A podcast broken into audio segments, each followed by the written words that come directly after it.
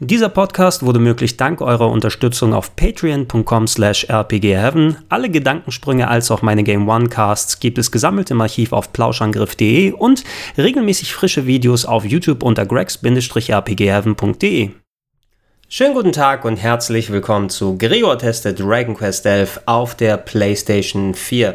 Ich habe vor einiger Zeit bereits ein kleines Preview zu dem Game gemacht, konnte ja einige Wochen vor Release dank Square Enix schon ein wenig Hand an die PlayStation 4 Fassung anlegen. Jetzt habe ich ungefähr 50 Stunden spielen können, bin noch nicht ganz am Ende, kann aber schon ganz gut einschätzen, wie ich das Spiel insgesamt finde und äh, ja, ich wollte euch zumindest in einer kleinen, verkürzten, komprimierten komprimierten Version hier meine Eindrücke wiedergeben, denn es gibt einiges zu sagen und zu wissen, wenn man denn vorhat, dieses Spiel zu kaufen und zu zocken. Wer die vor ein paar Monaten abgeschlossene Videoserie der Top 101 der besten Rollenspiele aller Zeiten verfolgt hat hier im RPG Heaven, der wird mitbekommen haben, dass ich etliche Dragon Quest Titel mit auf die Liste gepackt habe. Allen voran war Dragon Quest 8. Das ist Mitte der 2000er auf der PlayStation 2 erschienen und hatte nicht nur von spielerischer Seite sehr, sehr viel schönes traditionelles Rollenspiel zu bieten, sondern war vor allem visuell und storytechnisch vielen anderen RPGs weit voraus. Denn die Leute von Level 5 hatten damals die Entwickler bei Enix, respektive Square Enix, unterstützt. Seit Mitte der 80er haben ja Yuji Horii und sein Team an der Urgestein-Serie der Japano-Rollenspiele gearbeitet und äh, diesmal hatten sie bei Teil 8 endlich auch eben die technische Unterstützung und das Know-how, um daraus ein richtig, richtig glatt poliertes und wirklich schön wegzuspielendes RPG zu machen. In den Zwischenjahren hat die Dragon Quest-Serie im Rest der Welt an Fahrt aufgenommen. Dragon Quest 8 war eben der erste große Schritt, die Serie nach vielen, vielen Jahren endlich mal Fuß fassen zu lassen im Westen. Allerdings äh, mit den Haupteinträgen der Serie ist man leicht einen anderen Weg gegangen. Dragon Quest 9 kam nämlich auf dem Nintendo DS heraus, weil der Nintendo DS die damals erfolgreichste Plattform gewesen ist. Dementsprechend ist man leider wieder weggegangen von diesem grafisch pompös inszenierten, wirklich fast märchenhaft dargestellten Videospiel und mehr auf ein zweckmäßiges mit äh, Online- und Multiplayer-Funktionen ausgestattetes Game gegangen, was auch ziemlich gut gewesen ist, mich aber bei Weitem nicht mehr so gepackt hat, wie es Dragon Quest 8 tat. Und Dragon Quest 10 war darüber hinaus ein Online-RPG, was noch nicht mal richtig hier im Westen erschienen ist. Dementsprechend musste ich einigermaßen lange warten, bis wieder ein in Anführungsstrichen richtiges Dragon Quest rauskommt. Abgesehen von solchen Action-Adventures wie Dragon Quest Heroes, was ja den Kampf mehr in die Mitte gepackt hat, und solchen Minecraft-Ablegern Marke Dragon Quest Builders, ist Dragon Quest 11 wirklich der legitime Nachfolger von Dragon Quest 8 geworden. Es ist so, als ob man es eigentlich wirklich mit dem richtigen Dragon Quest 9 zu tun hätte. Alles, was Teil 8 ausgemacht hat, ist hier auch vorhanden. Aufwendige Grafik, traditionelle Spielbarkeit, sehr, sehr viel Aufwand in der Lokalisation und alles drum und drum ein einfach schön rundes Rollenspielerlebnis. Was mir als erstes aufgefallen ist, ist die richtig gute technische Umsetzung von Dragon Quest 11. Äh, basierend auf der Unreal Engine 4 hat man das bis dato bestaussehendste Dragon Quest Spiel auf die Beine gestellt. Ähm, ich habe es auf einer normalen PlayStation 4 gezockt und äh, da ist Dragon Quest 11 mit knackscharfen 1080p unterwegs, ähm, hält die 30 Frames pro Sekunde fast durchgehend. Es gibt eine Handvoll Gebiete, wo die Framerate hier und da ein klein wenig runtergeht, aber eigentlich kann man sich da nicht wirklich beschweren. Wer das Spiel auf einer PlayStation 4 Pro spielt, der wird die Möglichkeit haben, bis zu 4K zu gehen und da sollten auch die kleinen gelegentlichen Ruckler eliminiert worden sein. Für die Leute mit der PC-Version werden natürlich noch mehr Möglichkeiten offen, aber darauf gehe ich ein klein wenig später ein. Als Veteran der Serie wusste ich vor allem die größere zusammenhängende Spielewelt und die damit verbundenen geringeren Ladezeiten zu schätzen, wo in vergangenen Teilen zum Beispiel beim Betreten eines Hauses noch ein Ladebildschirm aufgetaucht ist, hat man hier häufig einfach die Möglichkeit, die Tür aufzumachen und schon kann man ins Haus reinsehen. Wenn sogar ein Fenster vorhanden ist, kann man einfach durchgucken und vorher reinschauen und sollte auf der anderen Seite noch ein Fenster sein, könnt ihr durchgucken und schaut wieder aufs Dorf, wo ihr euch gerade befindet. Eine kleine Sache, aber wirklich ein großer Schritt für was, was früher sehr, sehr fragmentiert gewesen ist. Auch animationstechnisch hat man sich sehr hervorgetan. Die Cutscenes sind fast alle gemotion captured und sehr aufwendig und sehr schön gemacht mit vielen kleinen Details, nicht nur beim Design der Figuren, sondern Mimik und Gestik wurde auch richtig gut getroffen, selbst wenn man nicht in Cutscenes ist. Ich habe ein ums andere Mal die EU-Perspektive zugeschaltet und mir einfach mal angeguckt, wie die Leute da herumlaufen, was sie da agieren. Schaut euch einfach mal die vielen Tiere an, die in der Umgebung ist. Jedes hat seine eigenen Bewegungsmuster und äh, kleine Details, die eigentlich nicht auffallen, wenn man sich nicht damit beschäftigt. Aber da alles quasi peripher zu eurem Blickfeld passiert, ähm, gibt es einfach ein wirklich schönes, lebendiges Spielegefühl. Um mit den positiven Sachen weiterzumachen, möchte ich vor allem die Lokalisation sehr, sehr loben. Ähm, gegenüber dem japanischen Original, wo Dragon Quest 11 traditionsgemäß keine Sprachausgabe hatte, wurde für die westliche Fassung eine sehr, sehr schöne und ja, ich würde fast sagen, eine der bis dato besten englischen Synchros auf die Beine gestellt. Perfekt auf die Mundbewegungen der animierten Charaktere angepasst, habt ihr es hier mit wirklich sehr, sehr schön geschriebenen Texten zu tun, die je nach Region, wo ihr euch befindet, mit unterschiedlichen Dialekten herkommen. Und ey, das passt so wie die Faust aufs Auge, dass ich mir echt gar nicht vorstellen kann, wie die japanische Version ohne Sprachausgabe ausgekommen ist. Für mich macht das wirklich einen Großteil des Spieles aus, vor allem weil die Story in Dragon Quest 11 sehr ähnlich zu Dragon Quest 8 auch eine ziemlich märchenhafte Qualität hat. Ihr spielt den sogenannten Luminary, den Streiter des Guten, eine Lichtgestalt, die alle paar Äonen geboren wird, wenn auf der Welt ein äquivalentes Böses unterwegs ist. Und ja, Dragon Quest 11 beschäftigt sich hauptsächlich damit, wie ihr kreuz und quer über den Erdball reist, Verbündete findet und auf große Weltrettungsmissionen geht. Das klingt im ersten Moment nicht so spannend. Es gibt ein paar Twists und Turns, die durchaus interessante Designs sind, aber im Großen und Ganzen lebt Dragon Quest 11 eben eben von der Qualität der Texte, von den kleinen Vignetten, die in den einzelnen Bereichen auftreten, mit den Interaktionen der Charaktere und da ist wirklich alles dabei. Ähm, es ist äh, viel zum Lachen drin, es ist viel Emotionales mit dabei. Dadurch eben, dass es so gut geschrieben und inszeniert ist, ähm, habe ich auch das eine oder andere Tränchen verdrücken müssen und ey, ich habe mich gleich wieder zurückerinnert daran gefühlt, wie ich mich bei Dragon Quest 8 gefühlt habe. Das hatte ich damals mit meiner damals kleinen Schwester Schwester gemeinsam gezockt und ich habe es eben wirklich wie ein Märchenbuch zum Nachzocken dann empfunden. Und ich glaube, wenn ihr heutzutage Dragon Quest 11 mit einem kleinen Kind zusammen zocken würdet, das ist das ideale Spiel, was äh, nicht nur für die Kids was bietet, sondern auch für die Eltern. In dem Zusammenhang noch kurz was zu der deutschen Lokalisation, die ich für ein paar Stunden angelassen habe, aber dann im Sinne der Kohärenz zu englischen Texten und englischer Synchro gewechselt bin. Ähm, die deutschen Texte sind durchaus gut übersetzt und da kann man sich eigentlich nicht wirklich groß beschweren. Allerdings gibt es eine Sache, die mich ein bisschen rausgerissen hat, nämlich, dass so ziemlich fast alle Namen von Charakteren und Locations anders sind im Deutschen als im Englischen und äh, ich schätze auch im Japanischen. Jede einzelne Fassung hat sich eben hier darum darum bemüht, alles ein bisschen direkter zu lokalisieren. Und das hat dazu geführt, dass Charaktere teilweise eben komplett anders heißen im Deutschen. Und wenn ich parallel dazu die englische Synchro höre, reißt mich das doch ein klein wenig raus, vor allem weil dann von bestimmten Charakteren gesprochen wird und ich gar nicht weiß, wer eigentlich damit gemeint ist, wenn ich mal mitgelesen habe oder mal auf die Sprachausgabe gehört habe. Und das ist ein bisschen schade, denn ähm, die Leute, die die deutschen Texte gemacht haben, haben sich durchaus Mühe gegeben. So im Sinne der Kohärenz würde ich aber auch sagen, sagen, ähm, so gut die englische Sprachausgabe ist, ihr solltet auf jeden Fall die englischen Texte begleitend dazuschalten. Spielerisch gesehen ist Dragon Quest 11 natürlich Japano-Rollenspiel durch und durch. Auf eurem Abenteuer besucht ihr jede Menge Städte, die durchaus groß und umfangreich designt sind, ähm, vollgestopft nicht nur mit Leuten, sondern vielen Etablissements, Läden, Minigames sind vorhanden, auch ein Casino gibt es hier, Sidequests, die ihr angehen könnt und das alles ist verbunden mit einer ziemlich umfangreichen Oberwelt, die auch einigermaßen breit gestaltet wurde. Da drin sind äh, keine Random Encounters Encounters, sondern ihr könnt jederzeit die gegnerischen Einheiten sehen und euch entscheiden, ob ihr mit äh, denen kämpfen wollt. Das ist ein klein wenig anders als beispielsweise im 3DS Remake von Dragon Quest VII. Das war ja ursprünglich ein Spiel, was keine Random Encounter hatte, dann aber in der Neufassung diese sichtbaren Gegner bekommen hat. Ähm, dadurch, dass da aber die Korridore relativ eng waren, konnte man kaum einem Encounter ausweichen. Hier hat man eigentlich wirklich die freie Wahl, ob man kämpfen will oder nicht. Äh, wenn ihr wollt, könnt ihr sogar auf ein Pferd steigen und kleinere Encounter einfach wegdotzen, wenn ihr mal keinen Bock auf Kämpfen, sondern nur auf Reisen habt. Und ähm, ja, die Optionen sind auf jeden Fall ziemlich mannigfaltig vorhanden. Die Kämpfe sind ebenfalls sehr traditionell rundenbasiert, haben aber ein paar entscheidende Änderungen gegenüber dem vergangenen. Es gibt jetzt einen optionalen Kampfmodus, der euren Charakter einigermaßen frei über das Feld laufen und die Kamera drehen lässt, aber der ist mehr Makulatur und den habe ich schnell gegenüber der klassischen Kameraschnitte ausgeschaltet, weil der nicht wirklich Einfluss auf das Kampfgeschehen hatte und alles eher langsamer und verworrener hat aussehen lassen.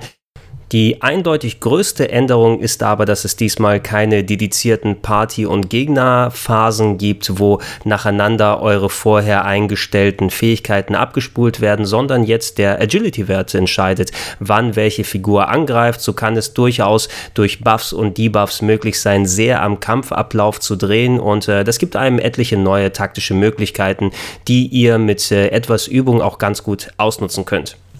Für die Fans anspruchsvoller Rollenspiele gibt es hier aber ein entscheidendes Manko, denn der grundsätzliche Schwierigkeitsgrad ist leider einigermaßen niedrig. In meinen bisher 50 plus Stunden habe ich mit Ausnahme für Bosskämpfe, bei denen ich auf manuelle Kontrolle geschaltet habe und einfach mehr Einfluss zu haben über meine Aktionen, jeden Kampf mit der KI gewinnen können. Es gibt äh, sehr fein einstellbare ja, Verhaltensmuster für eure Party und äh, im Grunde könnt könnt ihr durch äh, fast alle Locations und Dungeons durchgehen und die KI ihre Arbeit machen lassen, selbst wenn diese viele von euren Magic Points und äh, Fähigkeiten einsetzt, äh, dadurch, dass es regelmäßig Level-Ups gibt und äh, die dafür sorgen, dass dann wieder Magic Points als auch Hit Points gefüllt werden, kommt ihr sehr selten in die Bredouille im normalen Spielablauf überhaupt viel mehr machen zu müssen, als die KI kämpfen zu lassen.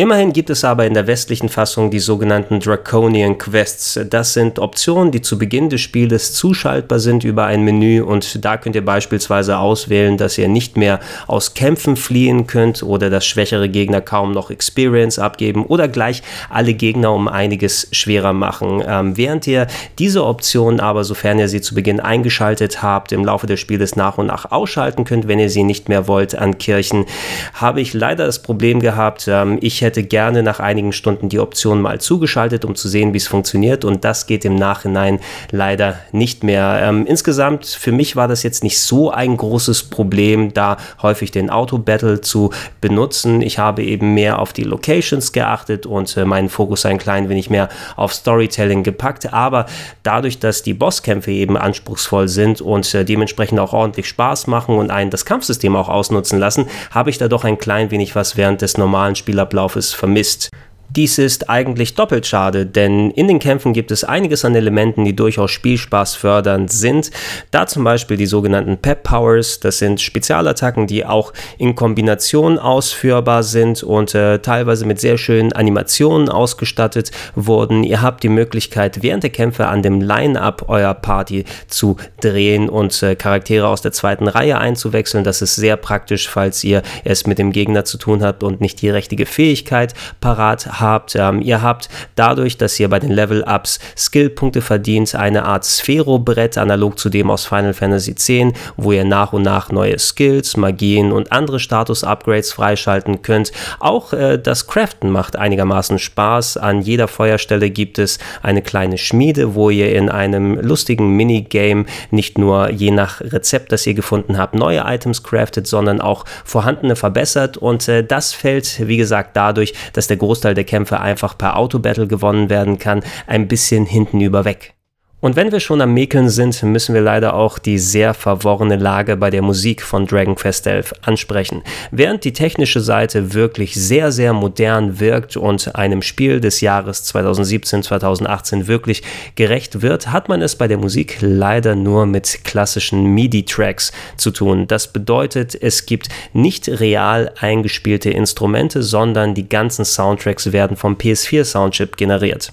Das war für mich einigermaßen gewöhnungsbedürftig, denn da die Grafik, wie erwähnt, richtig vom Leder zieht und im Hintergrund diese eher düdelige MIDI-Musik läuft, die sich so anhört, als ob sie auf Konsolen von vor über 25 oder 30 Jahren laufen würde, das ist doch eine einigermaßen große Diskrepanz, ähm, über die ich erstmal ein klein wenig hinwegkommen musste. Das ist äh, doppelt verwunderlich, denn vor über 13, 14 Jahren haben wir orchestrierte Musik bei Dragon Quest 8 bekommen. Da wurden die originalen MIDI-Tracks gegen ja eine richtig eingespielte Fassung für den Westen ausgetauscht, die auch hier vorhanden ist, wenn ihr die große Special Edition von Dragon Quest 11 kauft, ist da ein orchestrierter Soundtrack auf CD mit dabei, aber anscheinend hat seit einigen Jahren der Komponist Koichi Sugiyama ja irgendwie ein Problem damit, wenn in westlichen Fassungen der Dragon Quest Spiele diese orchestrierten Fassungen auftauchen. Wir mussten ja auch schon bei den Remakes von Dragon Quest 7 und 8 auf dem 3 3DS mit